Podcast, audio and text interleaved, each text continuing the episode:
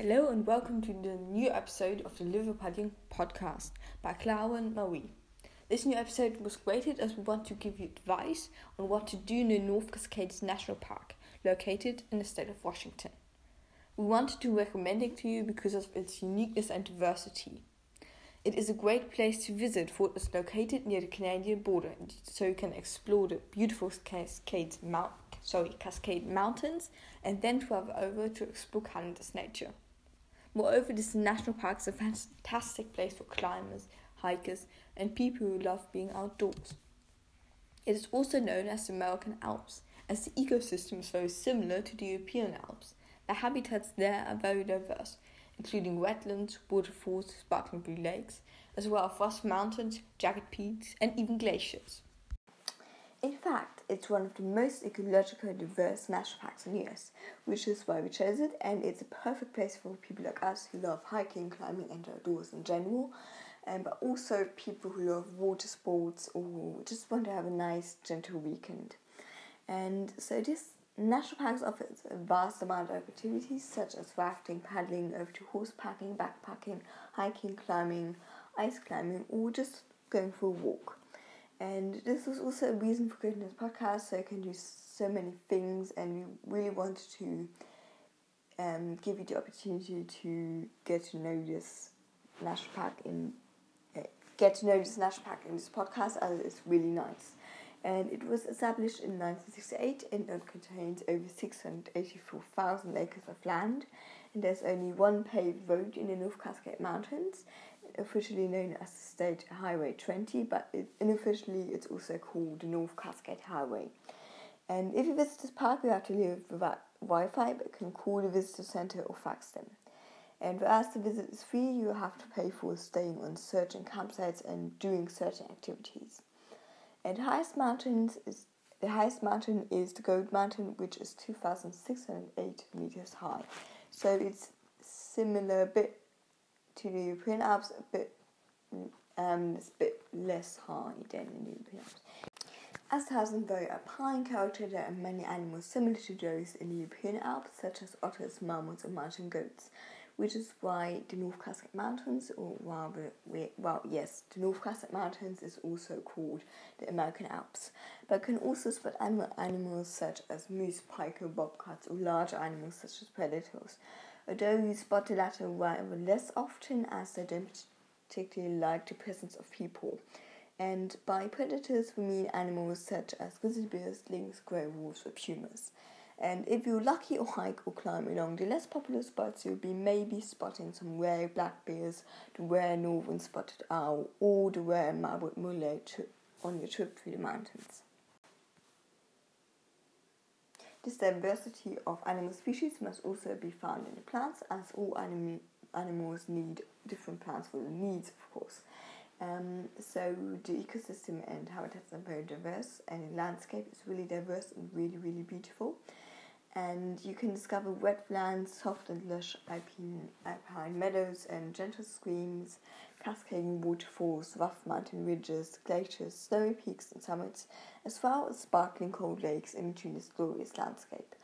And the sparkling cold lakes and streams are fed by the um, rapidly shrinking icy blue glaciers, which are really great for ice climbing, but as I said, they are rapidly shrinking due to climate change, um, a problem which we will talk about later. Um, so these streams and lakes count in total over 300 and they're often surrounded by alpine meadows with wildflowers contrasting to this otherwise very green landscape in lower altitudes. And these lush green fields and the vast conifer forests which characterize the lower altitudes are often surrounded by expansive and very lakes and they also line the countless walking paths. And this soft and vast landscape soon shows another side of itself, a side which especially climbers, hikers, and adrenaline lovers will find attractive. It develops into a world full of rocky, traver- rocky traverses, jagged peaks, rough mountains in the higher altitude, which forms iconic landscape. So if you're exploring the national parks in the rather higher altitudes, such as 2000 meters, you'll find a more greyish landscape with fewer plants and more snow and ice, of course. and this is spot for climbers to be, um, but it's also very appealing to mountain goats and pumas, black bears, and other predators, which is why I would always keep an out, uh, keep an eye out for them.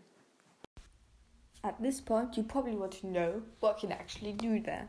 So, as you have perhaps noticed, uh, the national park has very rugged and mountainous features, which are great for hiking, camping, climbing, backpacking, and mountaineering in general. But you can also do water sports such as kayaking, rafting, and fishing. The opportunity to do kayak, paddle, or raft are available at Wasp Lake, Diablo Lake, Gorge Lake, as well as Lake Chelan. You can go rafting on Skagit River. You can access it via the Goodell Creek campsite as well as Sauk River and the Methow River. We would really recommend whitewater rafting as it on one of well, at least on one of the rivers, and it's so much fun. But if you prefer to have a rather gentle experience, you'll be satisfied with kayaking or paddling too.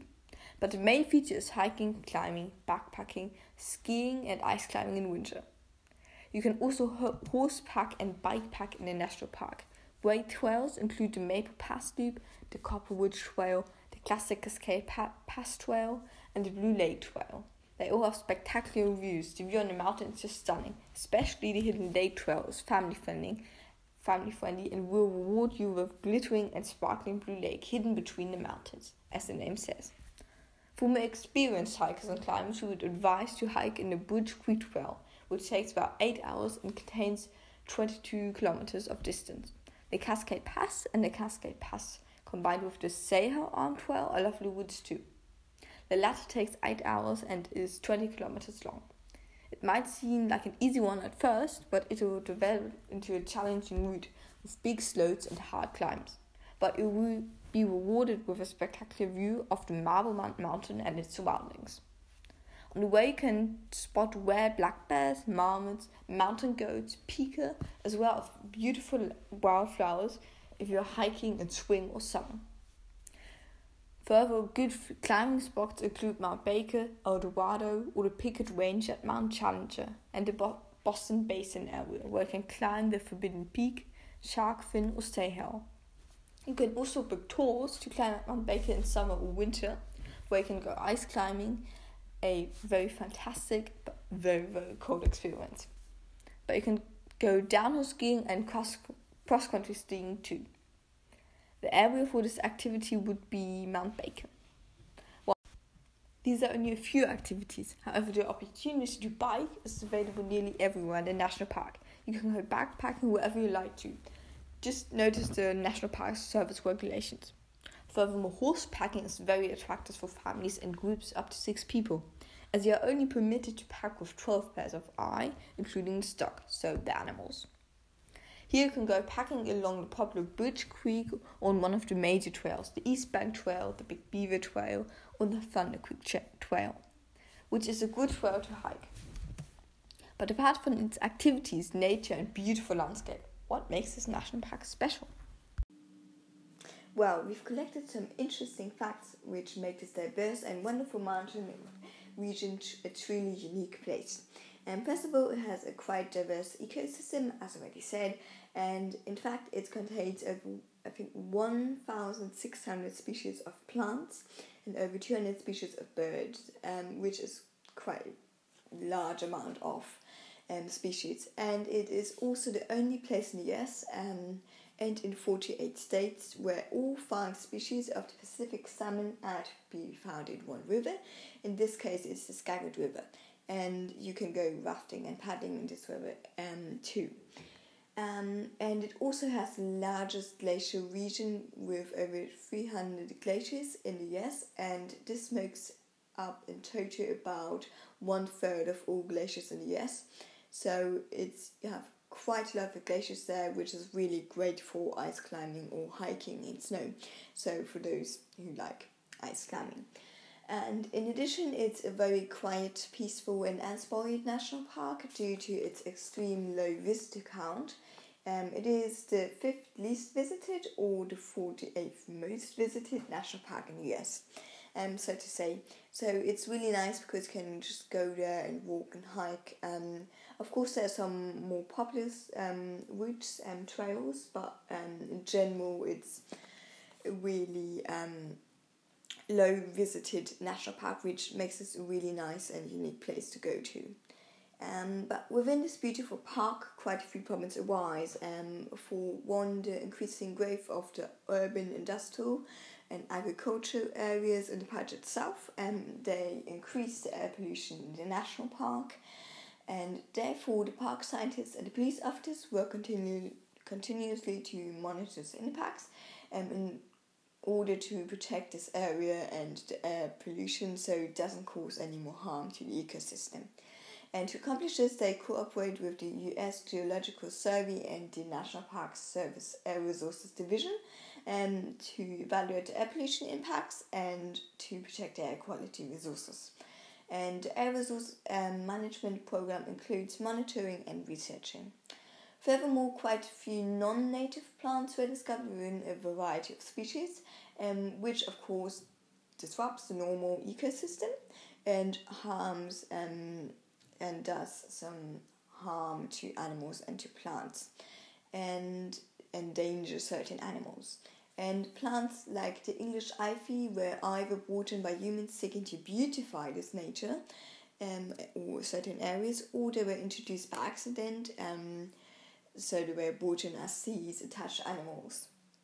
Um, and but the park scientists work frequently to monitor the impacts and to protect the park and therefore the non-native species are sorted out um, or removed, removed by hand or attacked by biological controls or insects that eat plant-specific seeds and herbicides. And another severe problem is climate change, and it not only it affects the global climate, it also um, causes harm to the species and to the ecosystem in this national park and it causes the glaciers to melt more rapidly than ever, um, but the salmon needs the cold water for breathing, so it endangers the salmon.